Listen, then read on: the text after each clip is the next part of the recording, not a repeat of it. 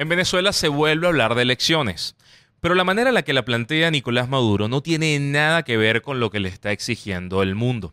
En el discurso oficial se vuelve a hablar de elecciones, pero para la Asamblea Nacional. La idea sería renovar a los diputados, que ya se les va a vencer el periodo a finales del año 2020, para tener un nuevo parlamento en el año 2021.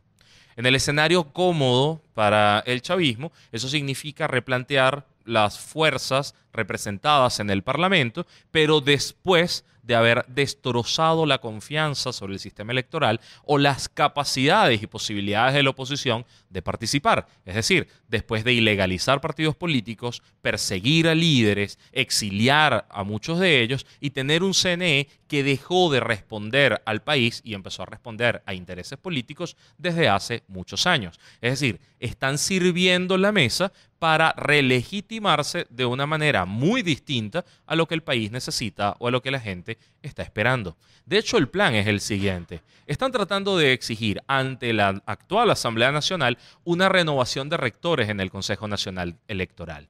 Evidentemente, como en la Asamblea eso no se va a poder hacer, no de la manera en la que el chavismo lo plantea, lo que van a hacer entonces es pedírselo al Tribunal Supremo de Justicia. Eso ya ha pasado antes. Un Tribunal Supremo de Justicia que es favorable a la ideología de gobierno, es parte del mismo grupo, toma decisiones que favorecen solamente al partido oficial. Entonces, un TSJ que nombre a rectores del CNE va a construir entonces un CNE a la medida de Nicolás Maduro.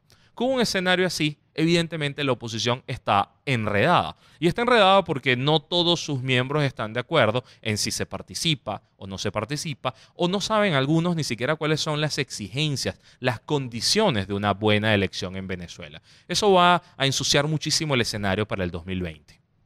Cuando inicié esto, hablaba que la manera en la que Maduro planteaba estas elecciones no tiene nada que ver con lo que le está exigiendo el mundo por una razón ya las elecciones de 2015 fueron muy problemáticas. La oposición aceptó, pero porque tenía una maquinaria suficiente para participar y ganar pero las elecciones no estaban bien dadas. Por ejemplo, no hay un registro de cómo se hizo la campaña. Nicolás Maduro y el chavismo utilizaron fondos públicos, recursos públicos para hacer toda esa avanzada, utilizaron medios del Estado de manera corrupta para favorecerse. Y esas malas condiciones electorales que ya venían de la era Chávez, lo que hicieron fue crecer y crecer hasta ver cosas tan terribles como que, por ejemplo, los resultados de la Asamblea Nacional Constituyente, que ya era ilegítima, fueron desdichos por el propio Smartmatic, justamente porque no coincidían los números. Las elecciones de gobernador, como por ejemplo la del Estado Bolívar con Andrés Velázquez, fueron modificadas y por el sistema electrónico es que se sabe. Él tiene unas actas que tienen unos números y la totalización dice otra y la adjudicaron el Estado Bolívar a otra persona.